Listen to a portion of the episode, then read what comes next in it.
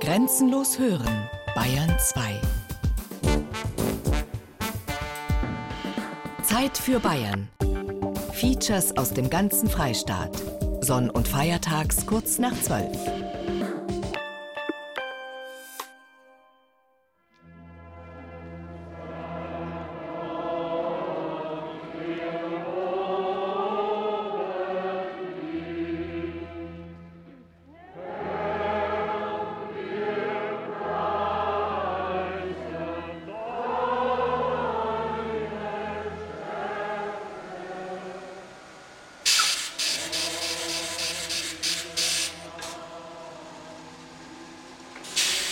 Keine 500 Meter entfernt vom Platz mit der Wallfahrtskapelle in Altötting zischt glutrotes Eisen, sprühen die Funken.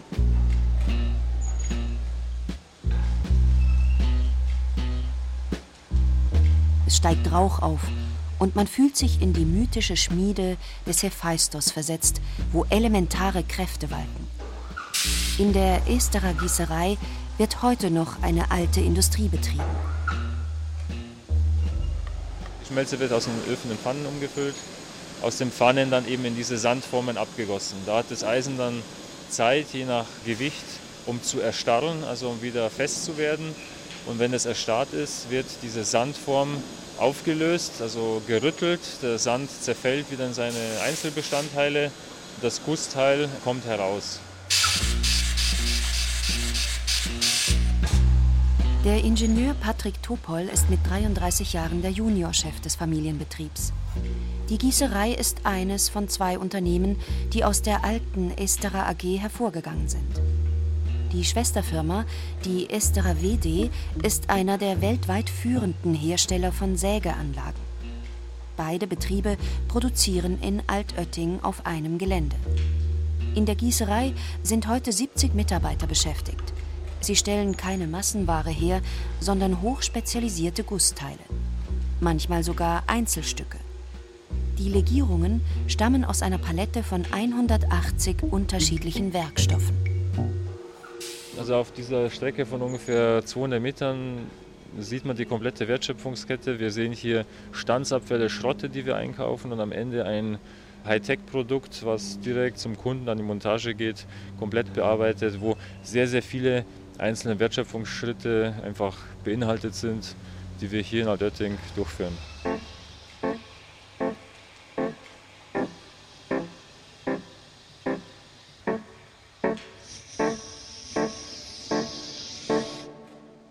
Es ist die Spitze einer kontinuierlichen Entwicklung, die 1862 begonnen hat. Am Anfang, vor 150 Jahren, war der Bedarf hier an der Reparatur von äh, Landmaschinen, an Gussteilen, die man also sozusagen als Ersatzteile benötigt hat.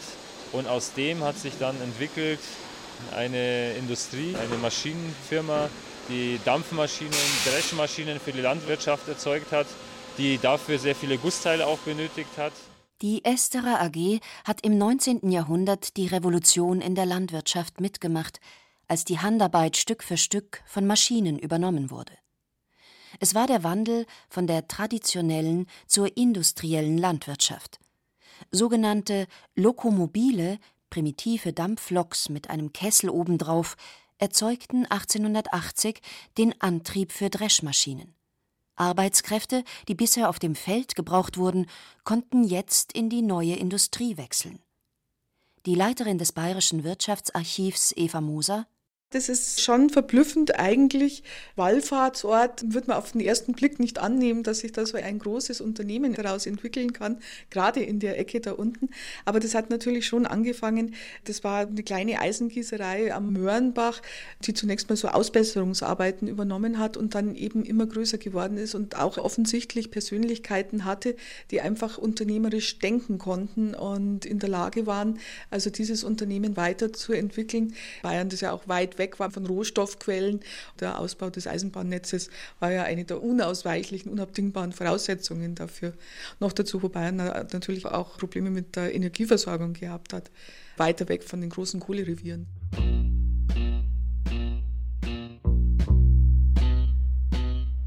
So kommt es mit der Industrialisierung im 19. Jahrhundert zu Firmengründungen an unerwarteten Orten mit Geschichten voller verblüffender Details. In Kolbermoor bei Rosenheim zum Beispiel.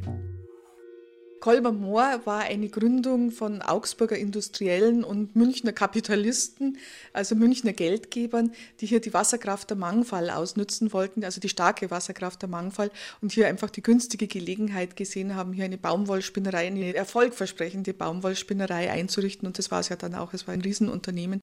Die Textilindustrie war die Leitindustrie in der wirtschaftlichen Entwicklung des 19. Jahrhunderts.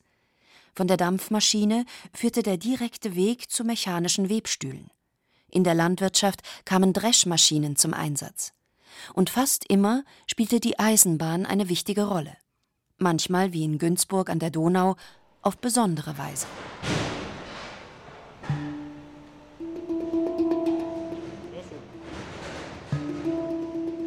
Seit über 150 Jahren steht hier ein Lebensmittelunternehmen gleich gegenüber vom Bahnhof die heutige Oblatenbäckerei Küchle. Der Geschäftsführer Christoph Küchle. Der Ausgangspunkt der Malzfabrik hier in Günzburg war die Malzfabrik Stuber und Krieger.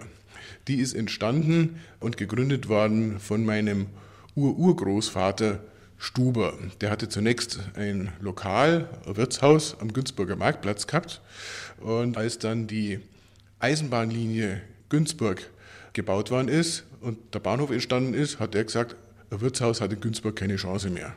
Jetzt brauchen wir keine Postkutschen mehr, es kommen keine Leute mehr. Also er wollte was anderes machen und hat dann hier in der Bahnhofstraße die Malzfabrik gegründet. Die alten Verbindungen ins Braugewerbe hatten der Familie den Einstieg erleichtert. Als am Ende des Ersten Weltkriegs das mit der Melzerei schwieriger wurde. Da gab es Rohstoffprobleme und darum hat man sich dann das zweite Standbein aufgebaut mit dem Ersatzkaffee, mit dem Zichori-Kaffee. Früher hat man gesagt Muckefuck, weil wie gesagt die Melzerei, die war da irgendwann mal wirtschaftlich nicht mehr so attraktiv. Aber auch der Zichorien-Kaffee geriet wieder aus der Mode. 1930 wurde die von einem anderen Familienzweig in Memmingen aufgebaute Oblatenbäckerei nach Günzburg überführt. Binnen weniger Generationen war ein unternehmerisches Selbstverständnis entstanden, das der 51-jährige Christoph Küchle vererbt bekam. Wir wollen natürlich das Unternehmen letztendlich von Generation zu Generation auch weiterbringen. Dann können wir aber nicht die Rechnung machen ohne den Markt. Und da ändern sich halt die Anforderungen. Und insofern muss man sich immer wieder mal neu erfinden. Und so haben wir das im Unternehmen auch gemacht.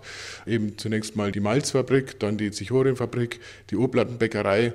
Irgendwann haben wir das ja dann auch weiterentwickelt in den Süßwarenbereich. Und insofern muss man immer wieder sich selber auch neu erfinden.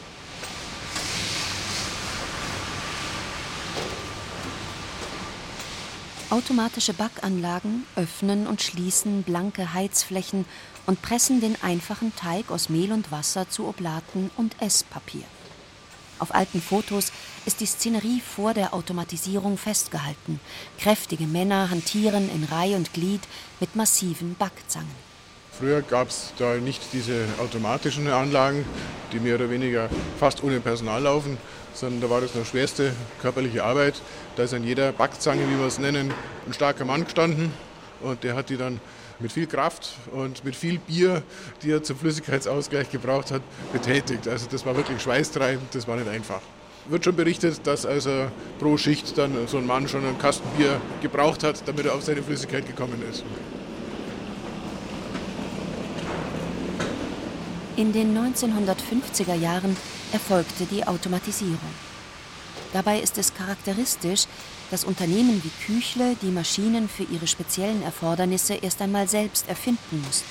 Das war damals noch mein Vater, der gesagt hat, da muss sich was entwickeln lassen. Und dann haben wir uns Sondermaschinenbauer gesucht, die mit uns gemeinsam die Technologie entwickelt haben und die wir dann eben auch Stück für Stück in anderen Bereichen noch weiterentwickelt haben. Das scheinbar einfache Rezept der Oblate wird so zu einem speziellen Produkt. Es ist ein Vorteil und ein Nachteil. Der Nachteil ist, dass man sich im Grunde alles selber einfallen lassen muss mit so einem Nischenprodukt. Der Vorteil ist aber natürlich, es kann nicht jeder einfach so nachmachen, weil man eben die Maschinen nicht fertig kaufen kann.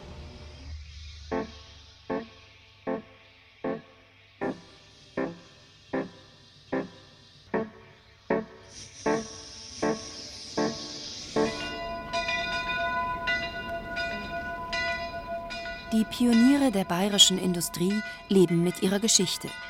Wie ein Baum mit den Jahresringen entwickeln solche Unternehmen aus der ersten Phase der Industrialisierung gewachsene Strukturen. Patrick Topol, der junge Geschäftsführer der Esterer Gießerei in Altötting, betrachtet es als wert.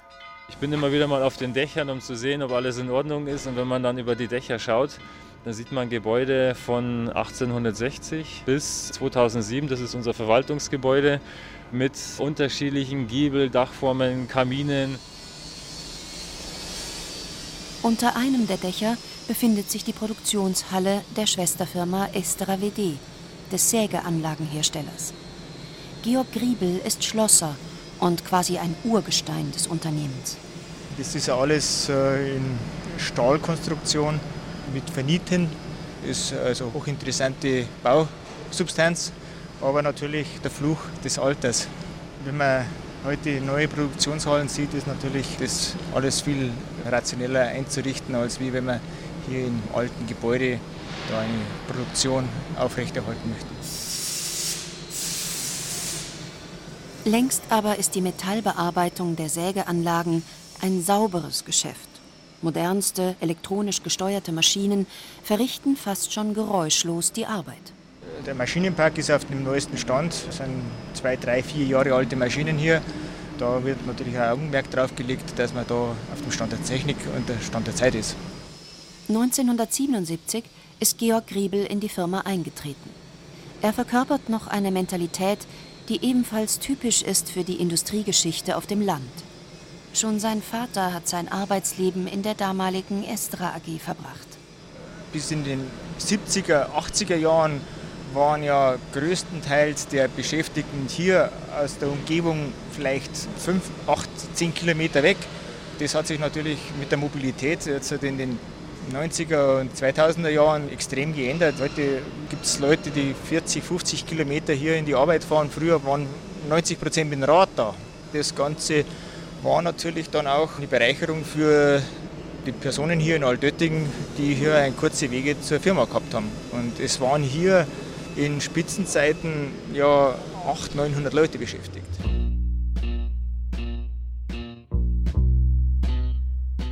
Heute arbeiten inklusive der benachbarten Gießerei noch knapp 300 Menschen am Standort.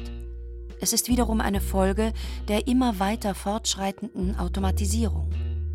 Die Firma Esterer hat die moderne Arbeitswelt nach Altötting gebracht.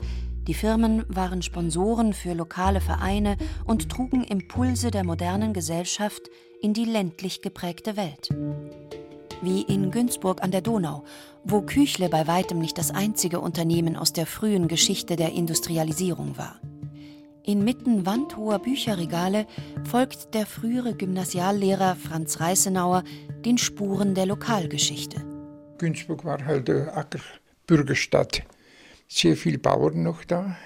Und man hat halt dann bei Mengele und bei der SBI entweder hinzuverdient oder ausschließlich davon gelebt.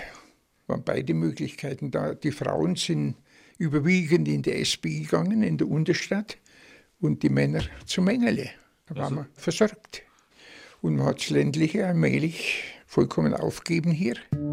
Die SBI, die Süddeutsche Baumwollindustrie, ging 1983 in Konkurs, als das Zeitalter der Textilindustrie mit dem Zentrum in Augsburg zu Ende ging.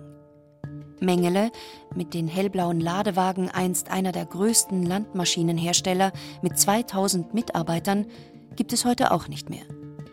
Einst haben Firmen wie Mengele bis ins Familienleben hineingewirkt. Das war einfach der Betrieb, der ihn lebenslang beschäftigt hat. Das ging um 1900 rum an, langsam. Und dann hat er begriffen, was der Markt will. Und es ging schnell nach oben. Das hat mehr einen familiären Charakter gehabt, als man bei Mengele war. Der Mengele hat für ihn gesorgt, der hat Häuser gebaut. Doch trotz dieser immensen Bedeutung für den jeweiligen Ort und für den Wandel der kleinstädtischen Gesellschaft wurde eine regionale Geschichte der Industrialisierung und Wirtschaft nie geschrieben. Ich weiß auch nicht, wie die Begründung dafür existierte. Die Firmenauflösungen, meinetwegen Handschuhmacher in Burgau oder Metallverarbeitung in Günzburg Mengele oder SBI Textil, die ist immer ziemlich geräuschlos über die Runden gegangen. Die Leute haben irgendwo anders Unterkunft gefunden. Heute haben andere Unternehmen die wirtschaftliche Führung im Raum Günzburg übernommen. Sie sind mittelständisch geblieben, die meisten im Maschinenbau aktiv.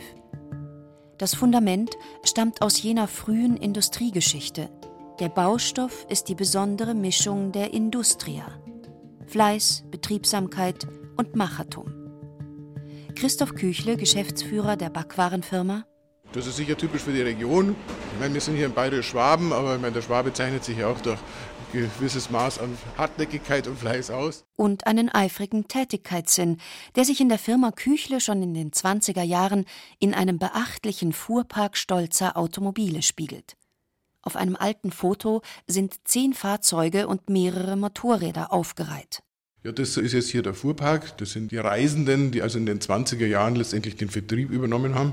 Da ging es ja noch nicht mit den großen Speditionen durch die Lande und da gab es auch noch nicht die großen Supermärkte, sondern wurden eben tatsächlich die, heute würde man sagen, Tante-Emma-Läden einzeln angefahren. Die Firma Küchle, die war dann natürlich schon äh, sicher ein ganz wichtiger äh, Stand Ortsfaktor hier in Günzburg und war sicher auch der Zeit voraus. Das hat sich ja auch dann manifestiert darin, als man angefangen hat, hier Telefonversorgung aufzubauen. Da hatte das Günzburger Rathaus die Telefonnummer 1 und die Firma Küchle hatte die Nummer 2.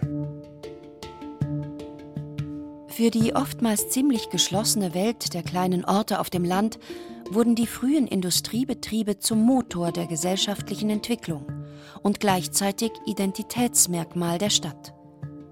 Manchmal haben erst die Betriebe den Ort zu dem gemacht, was er heute ist. Eva Moser, die Leiterin des Archivs der bayerischen Wirtschaft, nennt das Beispiel des Textilunternehmens Kolbermoor in Oberbayern. Kolbermoor, die Spinnerei hat ein eigenes Krankenhaus eingerichtet. Kolbermoor hat einen B-Saal für protestantische Mitarbeiter gehabt. Und Kolbermoor musste, die Spinnerei musste auch was tun für die leitenden Angestellten, dass die auch ein bisschen Unterhaltung oder sowas hatten. Sie waren ja doch weit ab äh, von den größeren Zentren. Und so gab es auch eine gesellige Vereinigung, die ist Heiterkeit, die also, was weiß ich, zu Prinzregents Geburtstag einen Fackelzug veranstaltet haben oder Kegelschieben, alles Mögliche eben. Was in interessant ist bei Kolbermoor, das Unternehmen ist also auf die grüne Wiese gesetzt worden und man musste erst mal schauen, dass man da rundherum eine Infrastruktur entwickelt, die es nicht gegeben hat. Es war ja ein Bauerndorf und man hat zum Beispiel auch einen eigenen Friedhof eingerichtet und wir haben tatsächlich die Verträge gefunden, die die Firma mit der äh, Totenfrau abgeschlossen hat. Wir haben hier Cecilie Bertel, die also 1873 verpflichtet worden ist.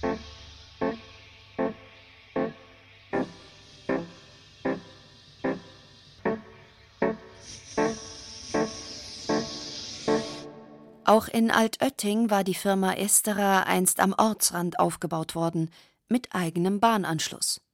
Heute noch liegt der Firmenkomplex mit der Modellbauwerkstatt für die spezialisierten Metallgussteile direkt neben den Gartenhäuschen der Nachbargrundstücke. Geschäftsführer Patrick Topol es gibt auch schöne Zeichnungen aus dem 19. Jahrhundert, wo man auch noch sieht, es gab hier also um das Esterer Gelände noch einen Bahnzugang. Der hat auch die Rohstoffe und so weiter hergebracht und die Produkte wieder wegtransportiert. Dann gab es lange nichts und dann später schon den Kapellplatz. Der war natürlich der, schon lange vor uns da. Dazwischen waren kaum Gebäude, kaum Wohngebäude. Es ist um uns herum gewachsen. Wir haben unsere Nachbarn hier 20 Meter weiter, sind die Gärten unserer Nachbarn, Wohngebäude. Und das hat sich in einer ja, guten Symbiose irgendwie über die Jahrhunderte mittlerweile, über jetzt, also die letzten Jahrzehnte auch sehr gut entwickelt. Dabei konnten diese Pionierbetriebe der bayerischen Wirtschaft nur überleben, indem sie sich ständig gewandelt haben. Wie es Georg Griebel in seinen 40 Berufsjahren in der Sägewerksfirma Esterer WD erlebt hat. Ja, man muss permanent seine Produkte auf den Markt anpassen. Wir sind einer der wenigen Großanbieter, der das Komplettangebot anbietet, von der Gattertechnik über Bandsägentechnik, über Säumertechnik und Kreissägentechnik. Unser Kundenbereich ist von Australien, Südafrika, Südamerika, alle Kontinente sind da.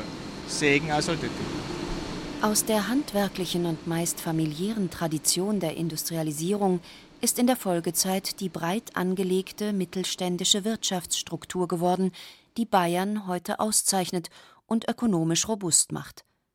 Marken wurden geprägt, die überregional bekannt sind, wie die der Oblatenfabrik von Christoph Küchle. Wir sind hier nicht wegzudenken, wir gehören sicher dazu. Inwieweit wir heute noch ein wichtiger Bestandteil sind für die Existenz der Stadt Günzburg, da kann man ein Fragezeichen dahinter machen. Aber möglicherweise sind wir einer oder vielleicht auch der einzige ortsansässige Markenartikler. Und insofern, ja, denke ich mal, kann Günzburg schon ganz froh sein, dass es uns hat. Wir sind aber auch ganz froh, dass wir hier in Günzburg sind. Es passt schon zusammen. Es war nicht erst die neuere Industriegeschichte seit dem Zweiten Weltkrieg, die aus dem Freistaat eine Wirtschaftsregion ersten Ranges gemacht hat, bilanziert denn auch Eva Moser, Leiterin des Archivs der bayerischen Wirtschaft.